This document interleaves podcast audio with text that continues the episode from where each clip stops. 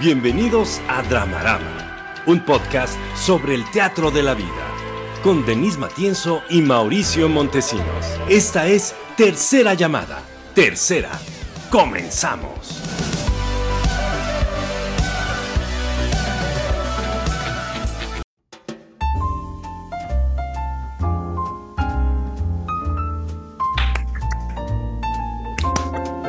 Bienvenidas, bienvenidos una vez más a su programa de confianza, Todo para la Mujer. Yo soy Ana María Alvarado y les presento a Maxine Goodside. ¡Aplausos!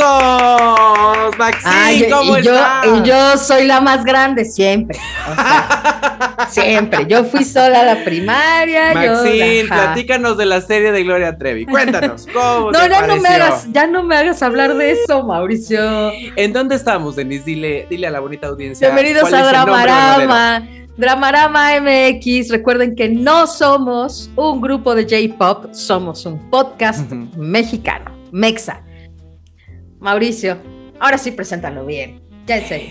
Este es un podcast de análisis de cultura, medios y audiencias que se llama Dramarama. Las redes del programa son las siguientes: Dramarama MX en Facebook, X e Instagram. Y el correo del programa es dramaramamx.gmail.com por si quieres anunciar tu changarro, producto, servicio. Aquí puedes hacer una bonita alianza para que te puedas promocionar en esta vitrina. Y nuestro TikTok que está triunfando. A pesar y en contra de todo, Dramarama MX Podcast y voy a presentar a las entelequias que hacen la magia técnica y poética de este programa, César Guidobro y Leonardo Ponce. ¡Aplausos! Y ahora sí, ahora sí, aplausos, aplausos, muchos. Mira cómo suenan los aplausos. Bien, mira tu manita, tu manita. Para las personas que nos están escuchando en el podcast, Denise está haciendo manitas muy, muy belicosas. Y para Y quienes sí. nos ven en YouTube y en, Sí. en Facebook, que pueden leer los subtítulos porque quizá no pueden escucharnos, las manitas representan, este movimiento de manos representa los aplausos para quienes no nos escuchan, pero nos ven. Y ahora sí voy a presentar a la mujer que nos acompaña cada mesa en... e- ¿No qué? Cada, miércoles. ¿Qué? Cada miércoles en esta mesa de conversación. Denise Matienzo, ¡aplausos! Gracias, Mauricio. No, bueno, hasta y todo. Estoy en Facebook, en mi página oficial. Pueden seguirme, fanpage Denise Matienzo Rubio. En Instagram estoy como denise.matienzo. Recuerden que mi nombre es con una N y con una S, con E al final y Matienzo es con Z. En LinkedIn me pueden encontrar como Denise Matienzo Rubio y en TikTok como Denise MR Libera Emoción. Ahí les pongo algunos videitos de lo que hago con el acompañamiento terapéutico. Mauricio, preséntanos tus redes y te voy a gritar para que te sientas Sí, grítame, por favor. súper exitoso. Por favor. ¡Ay, Ay, ay, ay! Estoy sintiendo la energía. Mi nombre es Mauricio Montesinos y me pueden contactar en mis siguientes generales. Pez de Oro MX en Facebook, X y Letterboxd. En Instagram como el Pez de Oro MX para que me vean bailar. Ahora sí, Denise. Ahora sí. Ay, sí. Ahora sí. Y me pueden, me pueden seguir también en mi LinkedIn para que sepan qué he hecho y qué no he hecho profesionalmente. Y me pueden contactar ahí como Mauricio Montesinos. Hoy es un programa muy combativo. Power to the people, power to the people, porque hablaremos de la huelga de guionistas en Estados Unidos que está causando estragos en la industria del entretenimiento. También hablaremos de Netflix, del consumo de lujo, de un sencillo que se lanzó el día de hoy al mundo y que está revolucionando la escena musical. Entonces, por favor, quédense. Vamos a la primera sección. Reflector a las butacas. Ya estamos. ¡Ay! ¡Ay, ay, ay! ¡Ay, ay, ay! Para las personas que nos están escuchando en el podcast, Denise me señaló. Te señalé con un dedo. Y yo sentí un, un, un, un ímpetu por presentar esta sección que se llama Reflector a las butacas, en donde analizamos la dinámica de consumo de cierto producto o servicio. Y el día de hoy vamos a hablar del consumo de lujo. Denise, ¿qué es eso? Explícanos para poder seguir el debraye, el análisis y la complejidad misma, diría el gran Nicolás Alvarado, que te tendremos aquí. Sí, queremos que vengas, Nico. Ay, Nico, amigo. Bueno, no le digas así porque le va a dar miedo, pero sí estarás. Ay, Nico, amigo. Bueno, eh, lo que te quería contar, ya, ya hablamos por ahí alguna vez de- del consumo de lujo, en efecto, sí, si te acordarás, pero hablamos simplemente de las estadísticas. Entonces, entonces hoy quiero presentarte otros conceptos acerca de las marcas de lujo. Ok. Ahora quiero contarte cuáles son las 15 marcas de lujo más caras del mundo, de la moda y de lujo con historia. Ahí te va. Hermé. Hermès, que le dicen. Hermé. Pero se pronuncia Hermé. No Hermé. sabía, ¿eh? No sabía. porque es en francés, fundada en Ah. 1837 en París por Thierry Hermès, ¿no? Ok. Pero aquí le decimos Hermès, ¿no? Hermès. Eh, Hermès es justamente el creador de la, de la bolsa Birkin, no sé si lo ubicas, el bolso Sí, sí, sí. Birkin, que es el más caro y exclusivo del mundo. Hay que formarse, pues, ¿no? Hay que hacer una Bueno, e- ese, ese bolso lo, lo usó Jane Birkin, precisamente. Exacto. Por eso Jane se llama Birkin. así. En su nombre y es uno de los bolsos más caros, exclusivos, hay que hacer fila. Chanel es otro de las. Si te lo manejo, marcas. no te lo consumo. Louis Vuitton Si lo he visto, no te lo consumo. en París. Fíjate, aquí van, van 13 francesas. Gucci, eh, italiana. Si te lo manejo, no te lo consumo. ¿Hablamos aquí de la película de House of Gucci la, o La no? casa de Gucci. Sí, ¿verdad? ¿O no? Ah, la vimos, la Pero destrozamos. no me acuerdo, ¿sí la pero destrozamos? ya Ok. después de 250 programas. Ya no, ya no me acuerdo. Ya, sí, ya no Sí, sé ni quién soy ni nada. 250, ¿eh? Sí. Ujú. Christian Dior, también Sí. francesa. Fíjate que te lo manejo y alguna vez lo he consumido, ¿eh? Ahí donde me ves. Ahí ¿Christian donde Dior? me ves. Sí, sí, sí, sí. Versace, No, no, no te lo italiana. Fendi. No italiana. Prada. Ay, cuánta Italiana. pobreza, cuánta pobreza. Ya, pues sí, güey. Yves, Sa- Yves Saint Laurent, No, tampoco. francesa. Valenciaga, aquí empieza la primera española, güey. Tampoco. Valenciaga con B grande, recuerda. ¿Por Emporio- qué la nota, Denise? No, porque luego alguien va a escribir Valenciaga con B Va chica o, li- Valenciaga. o licenciado Valenciaga o no sé. ¿Va? Eh, Emporio Armani, italiana también. Te lo he consumido alguna vez. Givenchy, Te lo he consumido alguna vez. francesa también. Sí, sí, sí. Valentino, No, hombre, no, estoy muy lejos de. italiana. Burberry, No, hombre, no, ¿qué dices? Aparte, no me gusta, ¿eh? Perdón que te lo diga. No me gusta. Ok, esta es toda inglesa. Es, digo, la primera inglesa. Y Dolce Gabbana, No te lo manejo, italiana. no te lo consumo. O sea, fíjate, las, las eh, 15 marcas de ropa más caras del mundo, de lujo, son casi todas francesas e italianas. Bueno, pues no, no es Mira, casualidad, ¿no? Sí, dices, güey. la verdad es que- Eurocentrismo. Te la vas a pasar bien, eurocentrismo. La verdad, para todos los Así es. detractores del eurocentrismo, sí tienen razón en algunos puntos, la mera verdad. Pues sí, la verdad es que el, el- el origen así de la moda occidental, pues está en Francia y en Italia. Ahora, en efecto, eurocentrismo, no tenemos todavía algo que, que Latinoamérica diga, bueno, va a revolucionar el mundo todavía hasta ahora de la moda, porque pues somos muy eurocéntricos. Veremos en unos años, ¿no? Pero también eh, lo que quería contarte también es que las marcas de lujo se han acercado a los grandes públicos. Y lo Ujú. que han creado estas marcas son, por ejemplo, en el caso de, de las marcas de ropa, las, las líneas Preta Porter, le llaman, que son las que se pueden usar fuera de las pasarelas, que se usan pues en el día a día, Ujú, ujú. básicamente. Entonces, de esas marcas, por ejemplo, déjame te, te digo cuáles marcas están. Ahí te lo estoy buscando y, y no me está respondiendo mi internet, ¿eh? Hay internet. Sabes Solamente tenías que hacer una cosa, chingado. Solamente Sí. una cosa. Y mira, nos estás quedando mal con la Bueno. audiencia. Chet Baker London, por ejemplo, es una que se hizo affordable, como dicen ellos, o sea, accesible. Eh, Emporio Armani tiene, por ejemplo, también eh, una línea más barata. Lacoste, que también tiene un rango más barato. Es- ¿Qué? Bueno, más barato, ajá, la línea de similares, digámoslo así. Kate Spade, New York. Ah, esa sí no la conozco, ¿eh? Bueno, pues tiene también una parte accesible. Eh, que espérame, que Tory Burch, algunas de estas, como ves, ya son eh, marcas gringas, que aunque son caras, no son tan caras, son medianamente accesibles. Ahora, incluso algunas de estas marcas, eh, por ejemplo, eh, Alexander McQueen, tuvieron en algún momento una línea barata para Target. La tienda Target, ¿la ubicas? Bueno, Jean Paul Gaultier, por ejemplo, también tuvo una línea low cost, que le llaman, o sea, de bajo costo, en Target.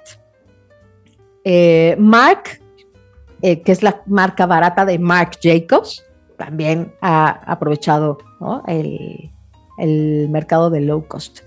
Entonces, una de las cosas, por ejemplo, que pasa con las marcas muy lujosas es que lanzan sus perfumes porque los perfumes son mucho más accesibles y a veces la gente puede tener accesorios o perfumes de la marca, aunque no puede tener ropa de la marca.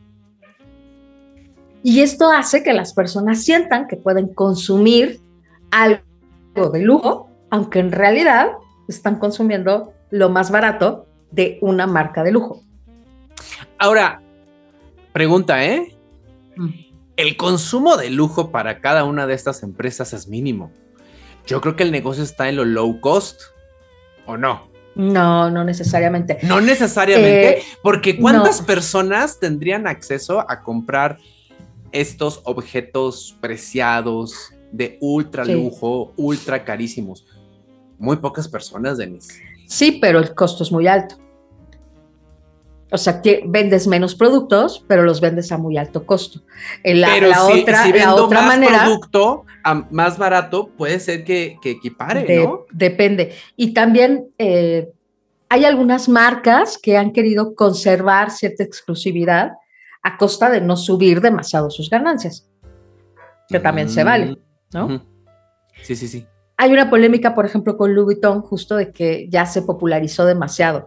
Pero pues para Louis Vuitton puede decir, pues a mí me vale, ¿no? Si ustedes quieren comprar y me quieren comprar al costo del que yo vendo, pues ese es su problema.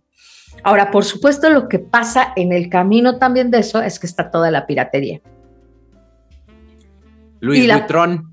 Luis Licenciado Valenciaga. Ajá. Entonces, está toda la piratería, ¿por qué? Porque lo que yo quiero es tener algo que parezca de la marca, porque lo que yo quiero es el estatus y la imagen que me da la marca, sin tener la posibilidad de, eh, em, gastar ese dinero, porque el problema es que no tengo la capacidad económica para gastar en eso, pero sí quiero el estatus que me da. La mera verdad, la réplica, la imitación. La imitación. ¿Sí es la imitación? Sí, es la palabra correcta. Sí, sí, pues sí. están poca madres, ¿eh, Denise? Yo sí las he visto y sí está muy impresionante el, parecido al original. Y pues por un módico precio, pues sí te sientes en la misma imagen, en el mismo estatus. Sí es muy impresionante cómo replican el objeto. Muy impresionante. Sí, sí, sí, lo hacen muy bien. Hay de replicadores a replicadores, ¿eh? También. También, también. Pero los, los replicadores especialistas sí hacen maravillas. Ahora, a mí, yo quería traer este tema a la mesa porque a mí me parece interesante un fenómeno. Eh, las, las marcas de lujo antes estaban solamente accesibles para personas que tenían un nivel eh, muy alto económicamente, es decir, solo estas personas casi que pertenecen a las realezas o a las, a las altas burguesías de cada país. Pero esto ya no resulta tan cierto porque hay personas que están dispuestas a empeñar la vida, a hipotecar todo su futuro con tal de tener una bolsa Louis Vuitton o con tal de tener, no sé, una chamarra valenciaga, ¿no? Les doy mi riñón a cambio de una bolsa. Claro.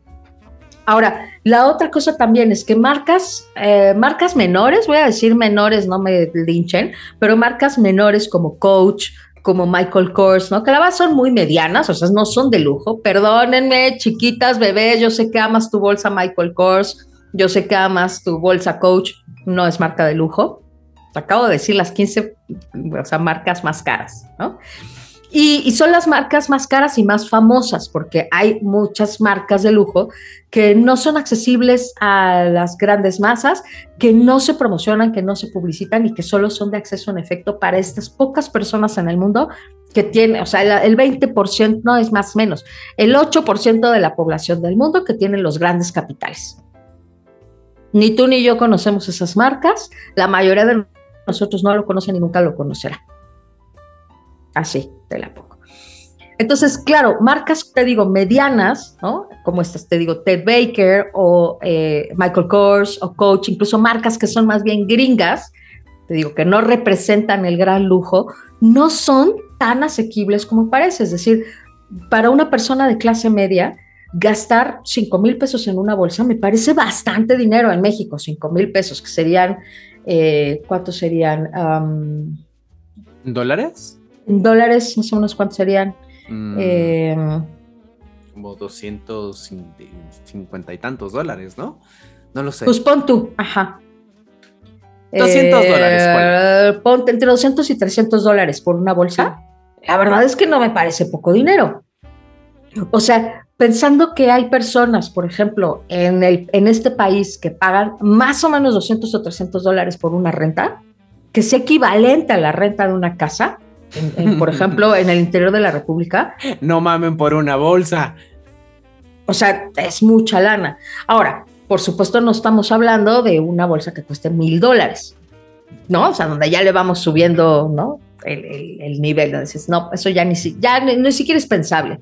Pero la clase media gasta en bolsas de ese tipo, como de esta, de esta franja mediana, porque lo compra, por ejemplo, a meses sin intereses. Pues aparentemente... No, se dejen engañar, amiguitos, eh, amiguitas. no siento que me salió tan cara porque en realidad aparentemente estoy pagándola en 500 pesos. Sí, 500 pesos, pero en mensualidades. No pagué 500 pesos, pagué los 5 mil pesos, o 6 mil, o 10 mil, o los que sea, ¿no? Entonces, estas, te digo, estas grandes marcas de lujo ya son un poco impensables para la clase media. La clase media está comprando las, las marcas te digo, Preta Porter, los low cost, o sea, bajo costo, o, a meses sin intereses lo que se puede comprar de las marcas eh, más lujosas, ¿no? Te digo, como Chanel, como eh, Hermes, eh, a lo mejor de Hermes, de que te puedes comprar una pañoleta a meses sin intereses. Una loción. Salir, ajá, una loción, ¿no? De Chanel que te compras un perfume a lo mejor un accesorio, una pulsera, que igual te va a salir una pulserita delgaditita en 7 mil baros, pero bueno, la vas a dividir en meses sin intereses. Ahora, a lo que quería llegar a esto es que eh, aparentemente las clases medias cada vez están más interesadas en comprar marcas de lujo y en presumir las marcas de lujo como un símbolo de logro económico. Y las redes sociales están llenas, Instagram, Facebook, sobre todo Instagram, Facebook y TikTok, de gente presumiendo las marcas como un símbolo de valor personal. Y esto me parece interesante porque, porque he visto además estas batallas, por decirlo así, entre hombres y entre mujeres, ¿no? Eh, eh, generalmente de hombres de la comunidad eh, gay, de la comunidad o de la identidad gay, como quieramos decirlo, porque decimos que no es comunidad. Aquí hemos puesto en claro que no creemos que haya comunidad, creemos que hay población con identidades LGBTIQ y mujeres, ¿no? Que, que juegan a este juego de yo soy más que tú porque yo tengo cinco bolsas Gucci y tengo diez bolsas Louis Vuitton y tengo siete pares de zapatos Alexander McQueen y entonces yo valgo más que tú. Y la otra le contesta, claro que no, porque las tuyas son imitaciones. Mira, la mía sí es verdad. Sí, esto pues ¿dónde te metes, Denis? Yo no veo eso. Pues, amiga. pues, ¿qué, hubo le con tu algoritmo? ¿Qué hubo le con tu muchas inventadas. Yo no veo Lo que vienen siendo las inventadas, lo que llamamos las inventadas. O sea, las que están presumiendo todo el tiempo esto, ¿no? De, de, tener lujo, de tener una vida y un estilo de vida pues lujoso y deseable. Y me parece interesante porque cada vez que veo a alguien presumir sus marcas, me, me, deja como muy desolada. No sé qué te pasa a ti, pero a mí, a mí me deja muy desolada pensar que esta persona solo, solo vale por sus marcas. O sea, que, que, lo que está poniendo allá afuera, porque además puede decir, entre otras cosas, tengo una Louis Ah, qué bien. Pero cuando es lo único que pones allá afuera como un valor personal, me parece verdaderamente triste. Te digo, me, parece hasta desolador. Es que fíjate que cuando yo he tenido la oportunidad de comprar algo de lujo para mis parámetros y estándares, por supuesto que ninguna de esas marcas. Sí. Como que al tercer día digo, ay, ¿para qué me lo compré? Vale, ¿no? Salió demasiado caro. Pon tú que el primer día y el segundo digo, ah, no mames, está muy chingón. Pero ya para el tercero digo, ¿qué? ¿Por qué? ¿Para qué? Sí. A menos que sea algo que verdaderamente me guste, me encante y le dé un uso constante, ¿no? Sí, sí. Pero la mera verdad, siempre me pregunto por qué llegué ahí. Obviamente gastando una la nota. Ahora, por otro lado, creo que el capitalismo lo, hemos vilipendiado mucho, Denise, pero también tiene sus recompensas. Y si le entregas tu vida al capitalismo, pues tienes esta recompensa, la marca de lujo. Y si no haces otra cosa más que entregarle tu vida al capitalismo, pues no podemos esperar peras del olmo, Denise. Por supuesto que tu identidad va a estar basada en las marcas, en los productos, en en el carácter premium que te puedes dar y que no cualquiera puede acceder. Entonces, en ese sentido, a mí no me parece tan desolador, me parece algo lógico. Sí. Y ya está empezando a, a, tener estragos. Porque, porque también lo hemos dicho en este programa, la carrera por el dinero nunca termina. Y cuando estás a punto de llegar a la meta, éjele te jalan la línea de la meta para que puedas recorrer un poquito más, un poquito más y así hasta tu muerte. Sí, ah, eh, ¿te acuerdas que te decía alguna vez de, este término de mediocre premium, no? Entonces, creo que también es, es la vida muy mediocre premium. O sea, que, con la sensación de que, de que compro a nivel premium marcas de lujo, pero que en realidad vivo, vivo una vida muy mediocre y muy mediana y, y y que vivo además en una, en una vida de deuda, con poco valor personal, con poca felicidad, que eso también, de eso también Con un sistema nervioso alterado. Con un sistema nervioso muy alterado, por supuesto, ¿no? con, con eh, baja serotonina, alto cortisol. Y, es, y, y, vaya, lo que el asunto es en la búsqueda de la felicidad. Eduardo Punset nos deja muy claro, ¿no? Eh, si, si todas las personas a las que se les hizo un seguimiento y se les preguntaba después de años si habían incrementado su felicidad a partir de incrementar su ingreso, resulta que no, no está relacionado con el ingreso. Nunca está relacionado con el ingreso. ¿Por qué? Porque justamente como acabas de decir, la carrera es interminable. Yo gano más, gasto más. Ya llegué a este tope y entonces necesito ganar más. Bueno, gano más y gasto más. Momónimo problems, ¿cómo no? No, no, nunca es suficiente porque siempre hay otro nivel de gasto. Entonces, en efecto, si hoy puedo comprar Michael Kors, mañana puedo comprar a lo mejor Chanel y después ya puedo comprar una Birkin. Y entonces ahora quiero la Birkin y ahora me alcanza para la Birkin, ¿no? Pero eso no significa que yo sea más feliz necesariamente. Fíjate que me pasó ahora que estuve viendo la última temporada de And Just Like That que no estoy muy segura de recomendarlas. Son las siguientes, hicieron dos temporadas que le dan seguimiento a la eh, serie de Sex and the City y ahora se llama And Just Like That. No la han traducido, sería algo así como y tan solo así o tan solo así. Algo así. Es una buena tropicalización. Ah, que no se dice que tropicalización. No que no le digas tropicalización a la Pero tropicalización. Me gustaría vivir en el trópico. Vivo en el trópico. Claro que sí. Se dice localización, pero bueno.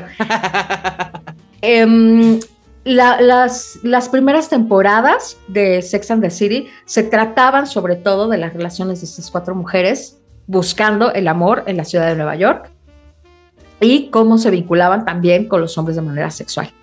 Conforme fue pasando la serie, y yo supongo que con la afición importante de Sarah Jessica Parker a la moda y a las marcas de lujo, y con que ella se fue metiendo en la producción, fueron metiendo cada vez más estas marcas dentro, de, dentro, de, la, dentro de la serie. Básicamente yo te diría que las últimas dos temporadas ya son de inventadas. ¿No? Ya, todas tienen una Birkin, todas eh, eh, Alexander McQueen todos los días para ir a, yo, no, yo no he visto al súper, Just Like That, pero ¿a poco si eran muy de la clase alta neoyorquina las cuatro? No eran, era no de la clase media, ¿no? Pues ella era una chava que tenía una columna en un portal, en una revista, ¿cierto? Claro. Y ella decía, bueno, también es cierto que como se le... Pero voy a spoilerear, si no quieres saber nada de Anne Just Like That, no escuches lo siguiente que voy a decir, bájale el volumen. Pero como se le muere el marido a Sarah Jessica Parker, o sea... Le heredan, le heredan. Le hereda y la deja millonaria, porque era millonaria. No, pues guau. No, sí le dieron el se muere, se muere Mr. Big. Ajá. Entonces, sí, en efecto, pero en las primeras temporadas todas eran clase medieras. Entonces, aunque vivían bien, eh, una era, tenía una agencia de relaciones públicas, le iba bien, pero no era millonaria, le iba bien. Otra era abogada en una firma, quería ser socia, le iba bien, ganaba bien, pero no era millonaria. En efecto, Carrie, que era el personaje principal, pues es escritora y ella decía mucho en las primeras temporadas, ¿no? Me encantan los zapatos y ya me fui a endeudar, ¿no? Entonces vivía de comprarse ropa y de comprarse zapatos, pero a costa de vivir endeudada. Y la otra, eh, Charlotte, ah, era em, galerista, bueno, trabajaba para una galería. Entonces, ninguna de ellas era millonaria. Bueno, a, Charlotte también me la dejan medio, medio, millonaria después del divorcio, pero no millonaria, o sea, la dejan con lana, pues le dejan un buen departamento. No, ahora resulta que todas son millonarias y lo menos es una Birkin y todas andan y todas andan vestidas de marcas de lujo todo el tiempo. Y entonces es, es bueno, qué bonito, se ve muy bien, ¿no? visualmente se ve muy bien, pero yo digo, otra vez estamos como promoviendo esta irrealidad de que, de que la felicidad y las relaciones y lo bello y lo bueno viene a partir de estos consumos de lujo sin importar la deuda. Ahora, bueno, ahora todas son millonarias ya, ¿no? Pero, pero durante mucho tiempo, te digo, la realidad de Carrie es que llevaba una, una vida de clase media, vivía en un departamento chiquitito de una sola recámara con casi monoambiente y vivía más o menos precario, ¿no? O sea, vaya, cuando se le desmadró la computadora en uno de los capítulos, pues fue un rollo, ¿no? No fue como que dijo, ah, pues compro otras tres. Claro. No, era un rollo, lo tenía que mandar a componer y si se compraba unos zapatos le sufría pagar la renta. Ahora ya nada de eso, ya todos somos millonarios, todos consumimos lujo. Y te digo, me, me parece lógico, en efecto, si es lógico, sí, sí es lógico. Eso no significa que sea deseable y de todas maneras me parece desolador no porque no, no tenga lógica, sino porque sí tiene lógica, pero también hay otras cosas afuera de eso. Entonces, no sé, me parece interesante también, te digo, el, el otro, eh, la otra cara, que es este low cost, preta por ter, o, la, la, parte accesible de las marcas, porque están, y sobre todo porque digo, porque estas marcas están em, concentradas en ofrecer productos de muy buena calidad. Y en ese sentido, creo que a veces sí vale la pena pagar un poco más si la calidad es mejor, más allá de la marca y de que de presumir la marca o el loguito. Te va a durar más. Sino porque te va a durar más, porque es un producto que, em, que va a resistir, que los materiales están mejores, que el diseño está mejor y por lo tanto te va a ser más funcional, te va a durar más por un precio un poco mayor, entonces vale la pena. Que muchos productos, por ejemplo, de manufactura china, que se sabe que salen muy baratos, y justo eso es lo que le pasa a veces a las réplicas, que están bien hechas, se parecen mucho, pero los materiales no tienen la misma calidad, o que podría ser que la manufactura tampoco fue hecha con la misma calidad ¿no? y el mismo proceso. Entonces, bueno, pues a lo mejor vale la pena, ¿no? Ahí no se endeuden. Quien decide en qué gasta su lana, pero no, se endeuden. no den su riñón por una marca de lujo. A lo que sigue, César. Sígueme para más consejo. Ya llegamos de ahora, estamos con nuestras manitas bien preciosas. Este Sígueme para más consejos. En Sígueme para más consejos lo que hacemos es que recibimos de ustedes, querido, precioso público, querida audiencia, peticiones de consejos. Y decidimos darles un consejo, pues porque tenemos hocico, no porque les vayamos a aconsejar bien. No, mira, de todas maneras, cuando uno pide un consejo, igual no hace caso. Entonces da igual lo que les digamos, de todas maneras van a hacer lo que se les dé su chingada gana. Entonces, ¿cuál es el consejo que nos piden hoy, Mau? Recuerden que pueden pedirnos consejos en dramaramamx.gmail.com y en cualquiera de nuestras redes.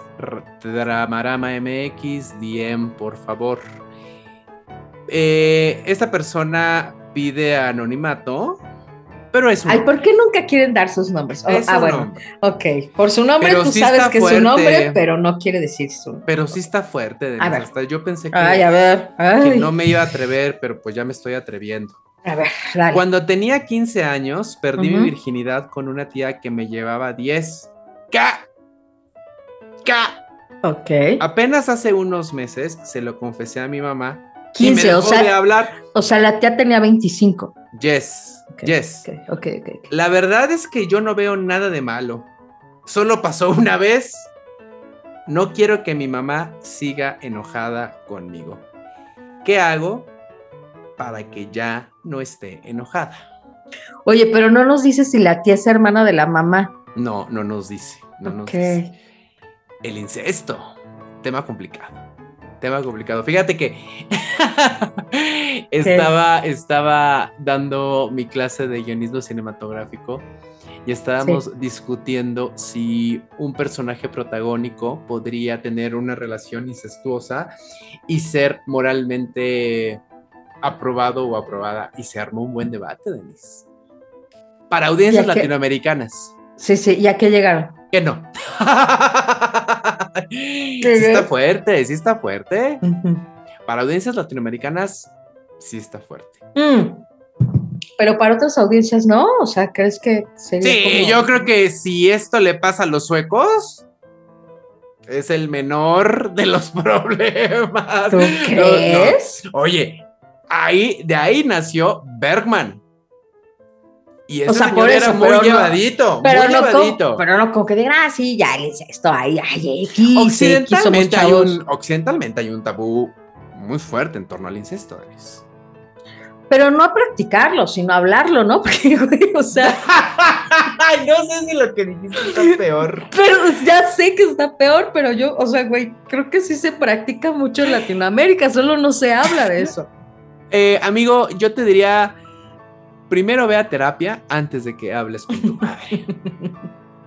No hables con tu madre sin haber ido a terapia para tratar este asunto. Específicamente este asunto.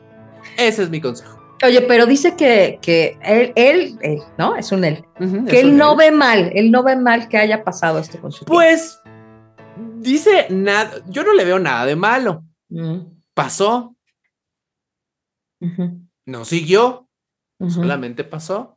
O sea, pero, o sea, lo que él no habla de abuso, pues, o sea, no, No, se no, no, abusado. No, no, no, no. Aunque legalmente, Sí, aunque él no se haya sentido abusado, estamos en serios problemas.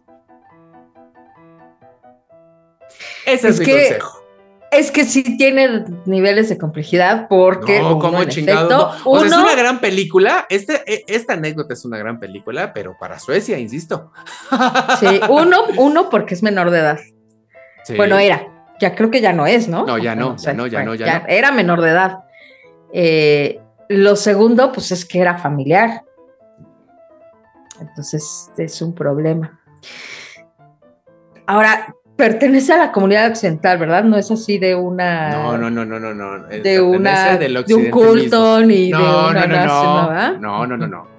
Denise, tu consejo. Sin miedo, Bueno. sin miedo, Denise. Yo No, yo, yo miedo es lo que menos tengo. Yo creo que, a ver, pero acá su problema, él no nos está planteando como problema ese pedo, o sea, ese no es su pedo. No, el asunto es con la madre. El asunto es con la madre. Mi mamá, ay, ese está. Ay, algo raro ahí, ahí, no está tan, ah, bueno. Ándale, por hablar El del incesto ya nos están nos están sacando de la censurando, ¿eh? transmisión. Pues cómo no. El asunto es, mi mamá está enojada porque se enteró de, De que me de- acosté con mi tía. de que perdí mi virginidad, o sea, de que mi primera vez fue con mi tía. Ya no quiero que mi mamá esté enojada. ¿Qué hago? Pues llévale flores a tu mamá. no sé, o sea, sí, lava los trastes, no sé, trapea muy chingón el patio y hazle un masaje, no sé, algo así para que la contentes a tu mamá.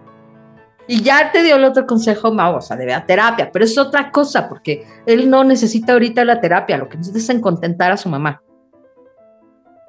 O sea, piensa, o sea, concéntrate. pero, si la, pero si la vida es una ilusión, sí. ¿quién no te dice que ese perdón que busca la madre es una proyección de su mundo interno? Ah, ¿verdad? No, bueno, pues eso Entonces, a lo mejor si va a terapia se da cuenta que no necesita ese perdón, necesita tal vez el autoperdón. Sí, pero ahorita lo que necesita es reconciliarse con su mamá. Entonces, ahorita, ahorita, ahorita, llévale flores a tu mamá, llévale dulces, cómprale unos tamales. Los tamales siempre ponen contenta a la gente. Llévale unos tamales y así, y, dile, dile que la quieres mucho. Eso, ahorita dile que la quieres mucho. YouTube, y, no y luego arreglamos lo otro. No nos margines, a lo que sigue.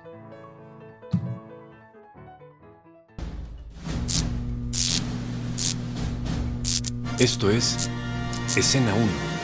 Ya estamos en escena 1 y en esta parte del programa, a partir de un producto de la cultura, vamos a foreverear, chorear, porque podemos y porque tenemos hocico.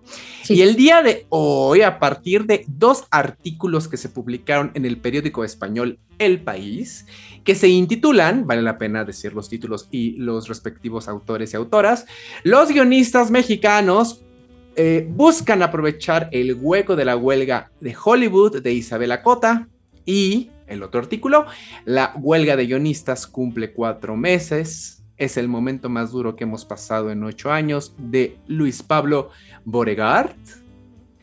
Hablar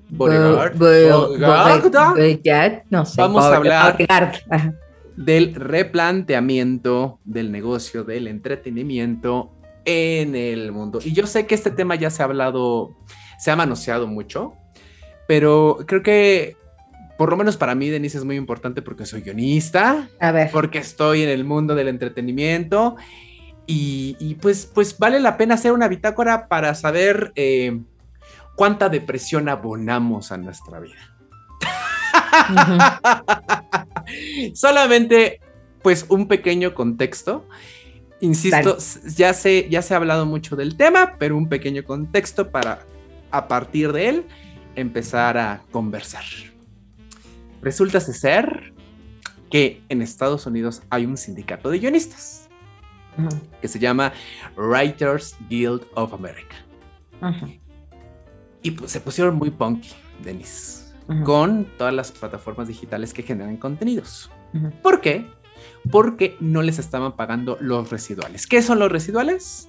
Dinero por la venta de un contenido que realizaron a otras plataformas o a otros mercados.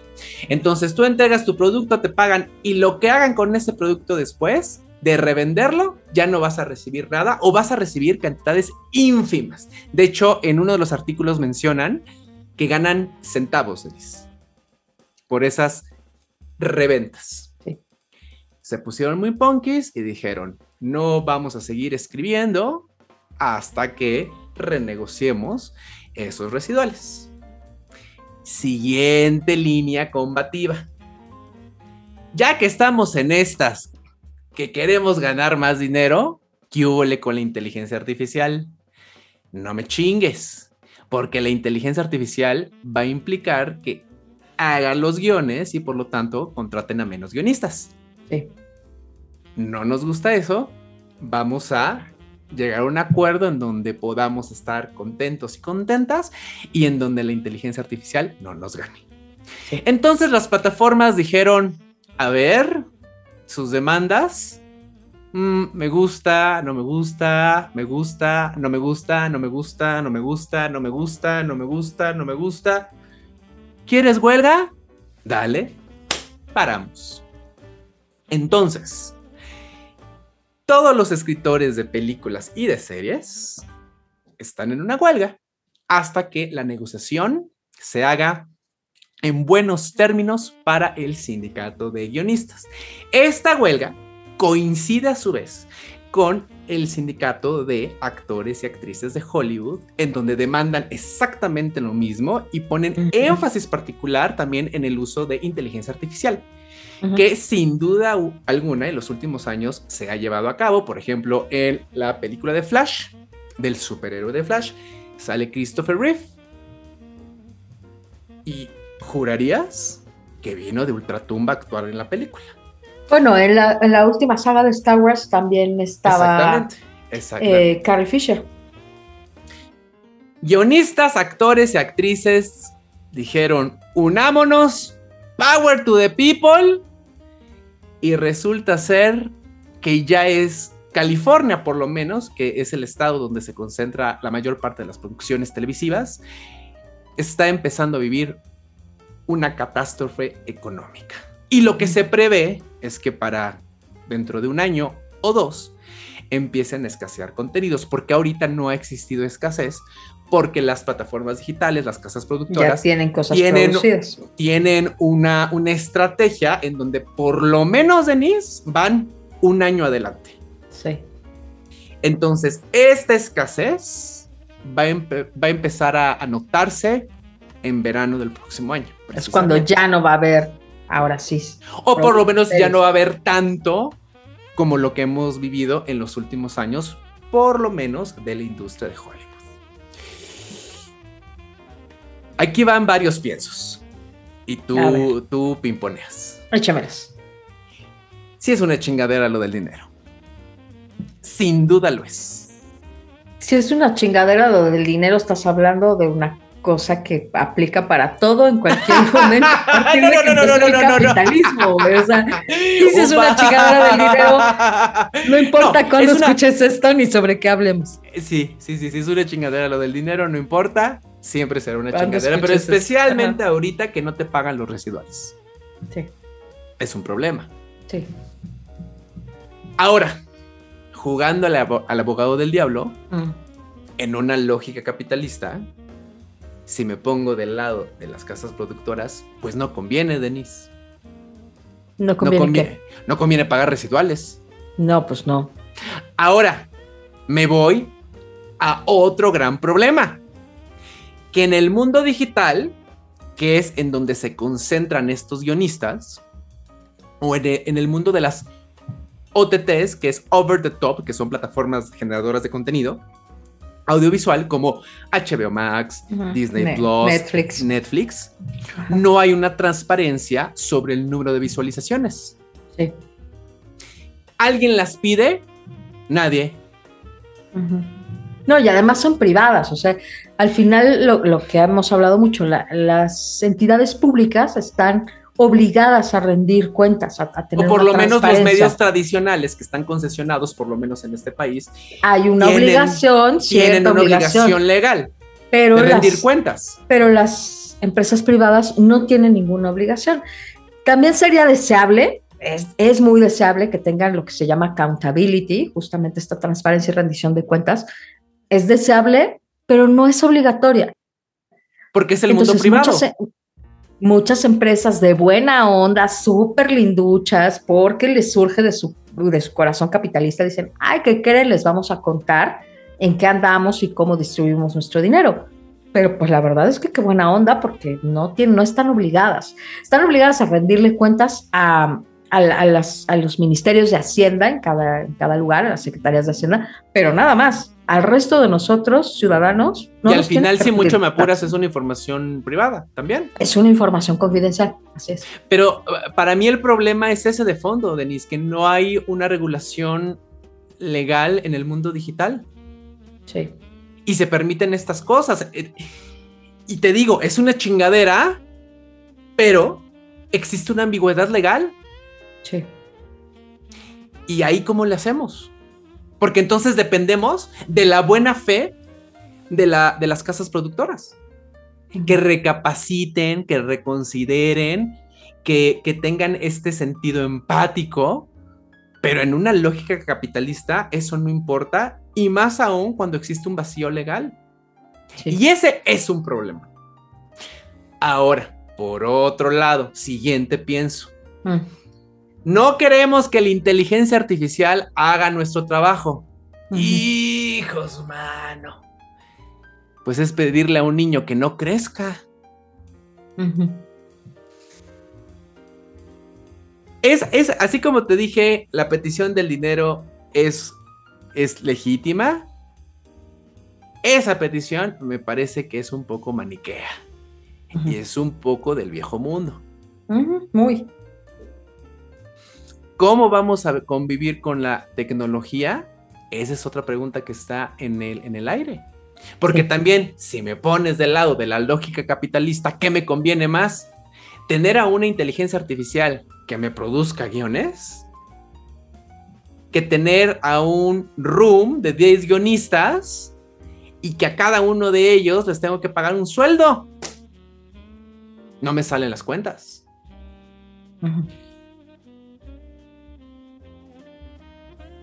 Y, yo creo, sinceramente, Denise, que, la huelga está en las ramas y no está en el virus original. Y por eso se está atorando tanto. ¿Cuál, es el, ¿cuál es el, virus original? esto, la lógica capitalista y el, el, vacío legal. Ese es el gran problema. Hasta que no se resuelva eso, que te den dinero por los residuales o que consideren a un, número determinado de empleados y de empleadas ante la inteligencia artificial, no va a pasar hasta que se resuelva eso primero. En estos artículos, lo que están comentando varios guionistas es que se le están pasando peor que cuando estaban en el confinamiento. Oh my God. Y dicen, no mamen, cuando estábamos confinados no teníamos estos problemas de dinero. Y ahorita ya los estamos teniendo. y, sin duda, entiendo, entiendo la premura de la vida, sin duda alguna. Pero desde mi, análisis, no le estamos dando al clavo. Le estamos dando un paracetamol a un cáncer sí, sí es muy, muy impactante ver esa transformación del mundo, Denise. La buena fortuna es que en Latinoamérica vamos como 10 años tarde. Mira, ya este el algoritmo nos está cambiando. Nos está cambiando ya, Denise. ¡Éale! ¡Déjale! ¡49 minutos! ¡Ay, qué está pasando, César! ¿Por qué el tiempo está corriendo y lo vemos? La inteligencia artificial tomó control. Este pasó, eh, para los que nos están escuchando en el podcast, estamos transmitiendo en vivo. Recuerden que transmitimos en vivo por YouTube y por Facebook. Ahí raro. Y de repente vimos un minutero ahí como corriendo hacia el infinito paisaje de la perspectiva. Lo bueno es que en Latinoamérica, Denis, vamos 10, 15 años tarde. Va a tardar que la inteligencia artificial llegue, pero va a llegar. Sí.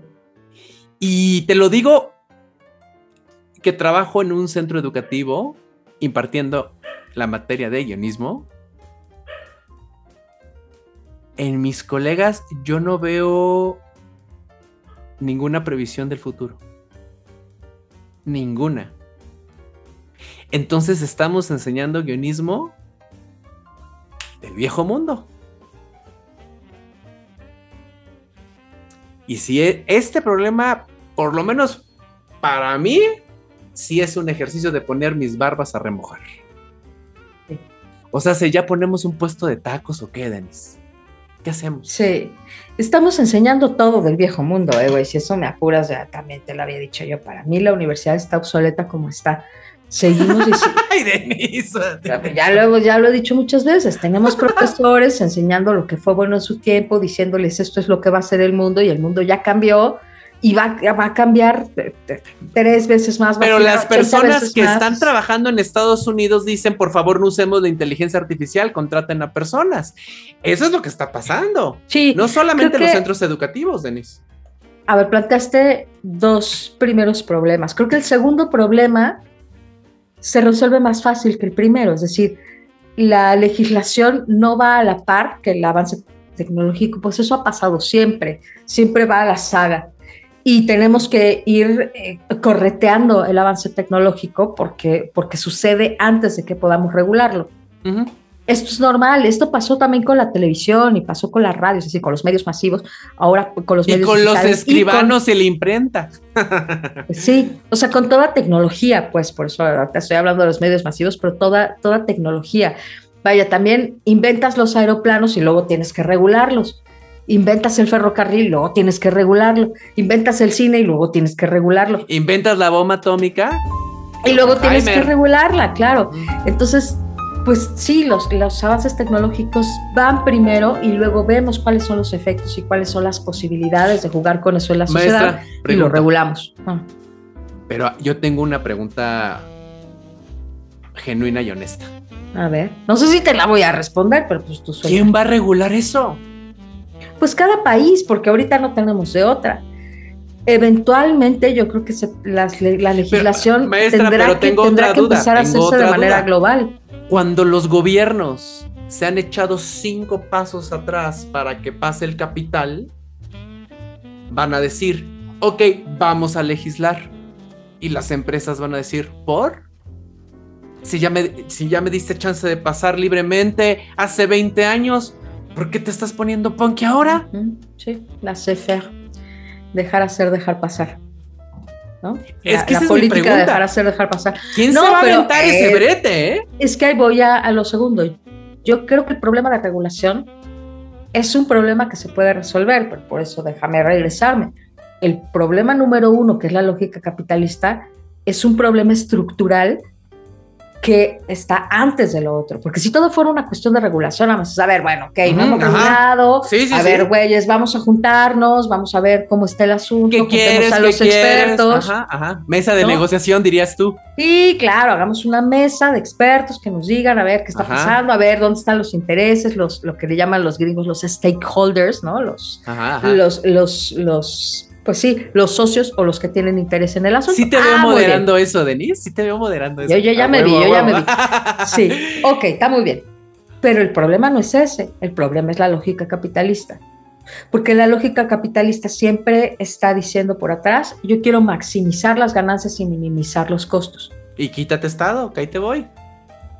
maximizar las ganancias y minimizar los costos. Esto es independiente de, del Estado, de las personas, de la ecología, del universo, de los alienígenas, del pasado, del futuro, del presente, de las etnias, del agua, de los recursos. A mí no me importa, yo lo que quiero es maximizar las ganancias y minimizar lo- los costos. Si sigue siendo esta la lógica, no podemos hablar de lo segundo. Tenemos que repensar esa lógica ya. Y repensar esa lógica, Denise, significa que tanto casas productoras como guionistas, como actores y actrices van a ganar menos. Y mi pregunta es, ¿si queremos eso? Sí. Yo te diría, sí, sí no lo queremos sé, eso. no lo sé, o Sí, sea, no sí lo sé. queremos eso porque lo que queremos es la distribución de la riqueza. Y aquí ya van a empezar, ya, a ver, diría el tío financiero que se los voy a recomendar. Este no está en mi, En mi en souvenir. mi souvenir, pero de una vez voy a hacer un souvenir. Sigan al tío financiero en TikTok. Como dice el tío financiero. A ver, energúmenos, cálmense. Porque luego, luego salen todos los energúmenos. Ya vas a salir con tu socialismo y tu comunismo, este, porque leíste los libros de texto y no sé. Ajá. Y, y no, o sea, creo que lo- han, han malentendido eh, las iniciativas socialistas creyendo que se trata de que las personas no tengan privilegios. Y lo que se trata es de distribuir la riqueza, no de administrar la pobreza, que es lo que estamos haciendo actualmente. Unos cuantos, y siguiendo con lo que decíamos de las marcas de lujo, unas cuantas personas están accediendo a todo el lujo y a todos los recursos y a todos los privilegios y muchas personas en el mundo estamos administrando la pobreza. ¿Queremos que las personas ganen menos? Sí, en medida en que todas ganemos más.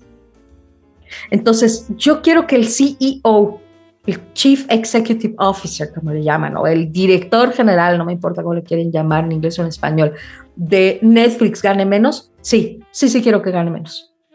Porque quiero que muchas personas tengan acceso al dinero. Y si de eso depende, sí, sí quiero que gane menos ese cabrón. No, no, no, no. quiero sí. que gane menos la empresa, pero que se distribuya mejor la riqueza. Porque entonces, si no, esa No costa sé de si, qué? no sé si el CEO quiera. Es que no nos debería de importar, pero otra vez va, va a ser un círculo vicioso, porque entonces tenemos que buscar a alguien que regule y diga, a ver, ¿te acuerdas que lo platicamos la otra vez? Es la proporción del que está más arriba hasta el que está más abajo no puede ser tan grande. Sí, sí, sí. sí. Esto Po- ya po- no es permisible en por términos eso, sociales. Aunque parezca el borracho necio, ¿quién se va a aventar ese desmadre?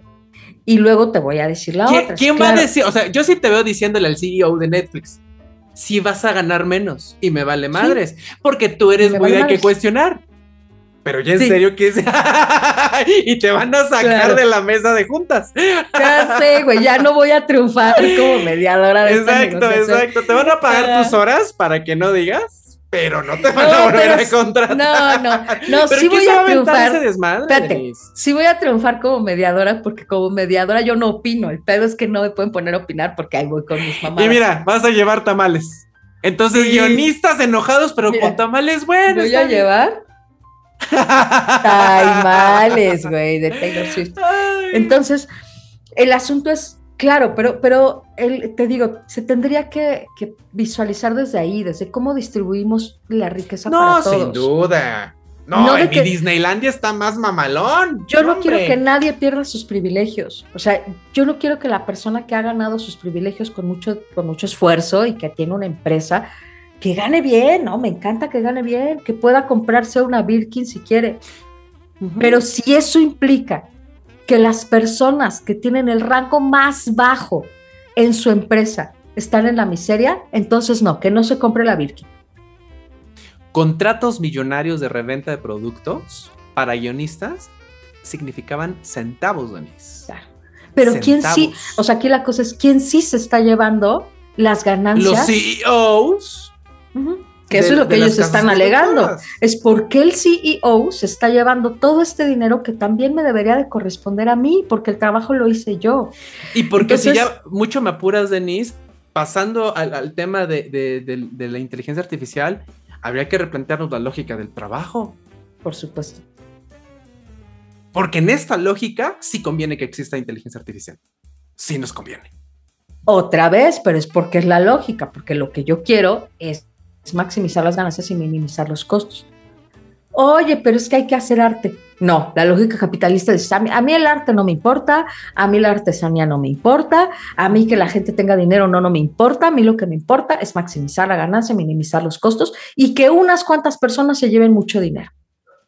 Si seguimos pensando de esa manera, pues vamos a obtener estos resultados y entonces sí, la inteligencia artificial será el mejor recurso para sustituir la mano de obra humana.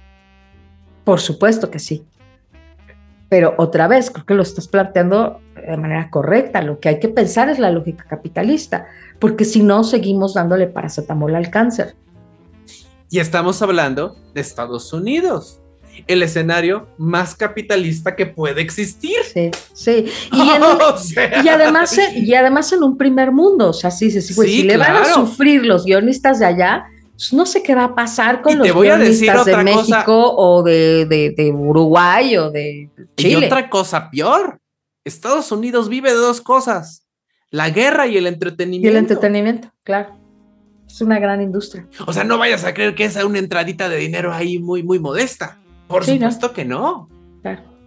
Que esa es otra de las lógicas que también hay que replantear para el mundo, ¿no? A ver, ¿queremos seguir haciendo la guerra? O es que es negocio. A ver, no, no, tas- no, seas, no seas pendejo, güey. A ver, eso no te estoy preguntando, güey. O sea, ¿a ti te parece lógico que estos cabrones sigan produciendo armas a costa de que se balacen entre ellos? O sea, que el, que el mayor número de personas muertas por armas de fuego sea muertos por sus propios ciudadanos, cuando quieren seguir haciendo creer que los malos son los rusos, los ucranianos, los colombianos, los mexicanos, el narco, el terrorismo, y mueren más en manos de sus propios ciudadanos blancos, privilegiados, de clase media, y nadie se pone a pensar que ya, bueno, nadie, pues los, legisladores o los políticos, porque claro, la sociedad ya está dividida, ya está polarizada, está diciendo, oigan, tenemos que repensar el asunto de las armas. No podemos seguir vendiéndole armas en, en el Walmart a las personas Pero se siguen sin vendiendo. ningún, sin ningún permiso. Claro, porque hay un negocio. Entonces, otra vez, si, si, Y porque siempre- existe una si lógica seguimos- del negocio que impera. Porque si seguimos pensando de a mí no me importa, solo me importa maximizar la ganancia y minimizar el costo, entonces, ¿sabes qué? Véndele pues, pistolas a los niños, que se maten entre ellos. Pero a ver, pero, pero te digo, no tienen ni. Es que si llegara el alienígena ahorita y me preguntara, pero a ver, explícame, yo le diría, no, llévame, llévame, llévame por favor a tu planeta, porque no te puedo explicar esto. ¿Cómo me explicas? Está muy que- pendejo, está muy pendejo. ¿Cómo me explicas que les parezca más lógico que los niños puedan tener armas en su casa? Bueno, ya sé que los niños no pueden comprar armas, pero los adolescentes, una vez que tienen la mayoría de edad, pueden comprarlas. Y en medida que cualquiera puede comprarlas, cualquiera puede tenerlas en su casa y por lo tanto son de fácil acceso a los niños. ¿Cómo le explicas eso? Llega el alien y te dice, oye, güey, pero ¿sí saben que las armas son para matar? Sí, sí, sí saben. No le hace, no le hace, no le hace. Oye, pero las tienen en su casa, las venden a cualquiera. Sí, sí, porque, pues, porque sí, porque pues las que ay, porque tienen derecho a comprarlas. Oye, pero y se matan luego entre ellos. Los niños agarran las armas, se matan entre ellos. Sí. No, pero no le hace. El chiste es hacer ganancias. Ah, ok, ok, ok, ok. Bueno, como eso, to- todas estas lógicas. Entonces, lo que te iba a decir también es, es la mm, evolución lógica de este Pokémon amoral que se llama empresa, que se llama corporación. Ahora te voy a decir algo muy interesante, ¿eh? ¿eh? Estos Todo- CEOs, Todo es muy interesante. es cierto, directores, directoras, top executive, Sí. están dispuestos y dispuestas a perder mucho dinero en los próximos años por la escasez de contenidos que a ceder. Eso es muy interesante. ¿Y ¿Tú no te crees- parece una pendejada también? Ajá, ajá, O sea, pero oye, también. no, espérate, ¿qué te parece si perdemos poquito y distribuimos la riqueza? No, mejor hay que perder un chingo para luego no perder nada. Ah, Sí, ok, Y te apuesto, Denise, que hicieron escenarios prospectivos, ¿eh? Seguro, seguro, eso, Para- ya, para eso ya está calculado. Por supuesto. Y están, Financieramente, sí. están dispuestos a perder que a ceder la lana. sí. Ahora, para ir cerrando la sección, Denise, yo, yo te- ya te lo había dicho. Eh, creo que la, la negociación de, de darle más dinero a, a- a guionistas, actores, actrices por redistribución y reventa de productos sí va a suceder. Creo, que- creo que eso es muy viable. En donde no van a dar su mano a torcer las OTTs es en el tema de la inteligencia artificial ahí se van a topar con pared. Esa es mi, mi, mi apuesta. Y será muy interesante verlo. Y después pensar, ay, en 15 años nos va a llegar. ¿Qué va a pasar? Con eso cierro, Denis. Tú cierra, tú cierra. Creo que la otra cosa, ya pensándolo en el, en el contexto de los países de rentas medias y bajas, em, será justo si la inteligencia artificial va a tener un papel importante en la posibilidad de la creación. Y aquí te lo voy a, te lo voy a voltear. Es decir, allá lo están pensando como genera muchísima ganancia y habría que distribuir toda esta riqueza. Acá lo que hay que pensar es, hay mucha pobreza y hay pocos recursos para producir. Por lo tanto, si nos podemos ahorrar un guionista o nos podemos ahorrar un editor, a lo mejor con eso subsanamos los costos para poder producir y para poder generar arte. Entonces, eh, como todo, todas las nuevas tecnologías traen sus pros y sus contras. Que en, este, pensar. en este país, por lo, menos, por lo menos en los últimos 20 años, la figura del guionista siempre ha sido sustituible por cualquier otra cosa. ¿Tú crees que no va a ser ahora cuando tienes algo que te lo puede generar? Por supuesto. Sí. Por Sí. supuesto que va a pasar. Sí, la cosa es también, bueno, cuáles van a ser los efectos de eso, porque Carlita Estrada tiene un equipo de guionistas y ya ves lo que pasó. Entonces, ¿no? Y, y Carlita Estrada siempre ha tenido libretistas y guionistas y escritores, ¿no? Y, y, también, Denis, o sea, pensar que la inteligencia artificial no puede llegar a ser creativa me parece un poco naif. Por supuesto que puede llegar a ser creativa. No lo sé, yo no lo sé si puede llegar a ser creativa por sí misma. Hasta ahora todavía no llega ahí. Responde a los estímulos y a, las, a los inputs de Mm, los seres es que humanos. Eso ya sería otro programa y otra discusión, pero yo Exacto. creo que sí. Todavía no, digamos, todavía no estamos ahí. La, la inteligencia artificial todavía no es inteligencia artificial, todavía es una, una condensación de las inteligencias humanas y todavía responde a los estímulos. No sé cuánto nos falte, porque a lo mejor eso también, como el avance tecnológico es, es muy acelerado, puede ser que eso pase en un año o en seis meses o a lo mejor en tres, no lo sé. Claro. ¿no? Tres, en tres años, no lo sé, pero no se ve tan lejano. Ahora te digo, el, el tener guionistas humanos no nos garantiza la buena, cal- la buena calidad y el tenerlos en inteligencia artificial tampoco. Lo único que creo que puede garantizar en países de rentas medias y bajas es que ahorrándote unas partes trabajando con inteligencia artificial, puedas sacar adelante un proyecto que de otra manera no se podría porque es muy costoso. Con eso cierro. A lo que sigue, César. Lleve la playera, la pluma, la taza, lleve el souvenir. Ya estamos en el souvenir y en esta sección recomendamos algo porque podemos y porque queremos. Eh, Voy, Denis. Yo voy rápido. El día de hoy salió para el mundo el nuevo sencillo de los Rolling Stones que se llama Enojado. También el de Kalimba, ¿Es en serio? creo. Te digo que esto era todo para la mujer. Qué padres son los Rolling. Qué padre. Sí, qué bueno. La neta, sí. y verlos en vivo sí es muy impresionante. Es muy Sí. interesante, dirías tú. Muy interesante. Pero también pienso, a Mick Jagger se le perdona todo y a Madonna, ¿no? Ah, pero Ya- aún así me, pero aún así ya me lo cae bien. habíamos platicado. Sí, sí, sí, pero aún así me cae bien el Mick. Está poca madre el sencillo. Escúchenlo. Esas personas saben hacer dinero, hablando del dinero, pero lo saben hacer con mucha dignidad. Entonces, Angry de los Rolling Stones. Denis. Oye, nos mandó saludos Marce, nos puso ahí Olis, buenas noches. Le Hola. mandamos unos besototes. Oye, nada más para hacer una actualización rápida, me mandó Pau Rocha, que me ha mantenido muy, muy informada sobre Taylor Swift, hablando de la gente que sabe hacer dinero, que mi Taylor Swift eh, vendió, ah, bueno, ¿te acuerdas que grabó sus conciertos en, en Los Ángeles Y ahora para, va a estar en el cine. para lanzar en el cine Sí. el, Eras, el Eras Tour, justo en el cine. El Eras, The Eras Tour, Ajá. en el cine. Y entonces, bien listilla la muchacha que se asesora el papá y le dice, no, ¿sabes qué? Pero para hacer el negocio chingón no vamos a pasar a través de las distribuidoras de Hollywood. Lo que vamos a hacer es que vamos a negociar directamente con los cines. entonces ¿En vamos a- serio? Ajá, vamos a negociar Bien, bien. directamente con AMC Theaters y con ellos directamente vamos a mandar. O sea, se. Taylor Swift es su propia distribuidora. Así es. O sea, con sí, o sea, o sea, como distribuidora, porque lo único que llegó es directamente a los cines. Claro. Y están atacadas las hermanas, porque esta maldita nos brincó y les ofreció un súper buen deal, porque dijo, a ver, yo me quedo, no me acuerdo si con el 55, el 57, y ustedes se quedan con el 40 y tantos, de algo que sabes que va a ser un éxito garantizado. Los No, se boletos están, agotaron los. Se agotaron. están vendidos, claro, ya están vendidos. Ya están en Cinépolis, se agotaron al día de, de anunciarse. Así es.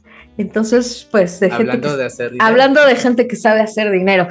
Bueno, yo voy a recomendar una película que se llama Los Mitchells versus las máquinas. Los Mitchells, los Mitchell serían los Mitchell versus las máquinas. Está en Netflix, es una película animada, es comedia. No saben qué buenera está. Es una película dirigida a la familia, una película familiar, pero creo que tiene un poquito de humor millennial y un poquito de humor X boomer. Entonces le llega muy bien, te digo, a la familia. a- aborda un poco de esta brecha generacional, pero la verdad está muy chistosa. Los Mitchell son una familia rara, no, no diría que disfuncional, no son disfuncionales, una familia rara con algunas particularidades. Y, pero al final podrían representar a cualquier familia americana. Eh, el papá, la mamá, dos hijos, y la hija, pues, está en la adolescencia, quiere ser cineasta, es muy incomprendida, y el niño es fan de los dinosaurios. O sea, te digo, tampoco es tan rara, ¿no?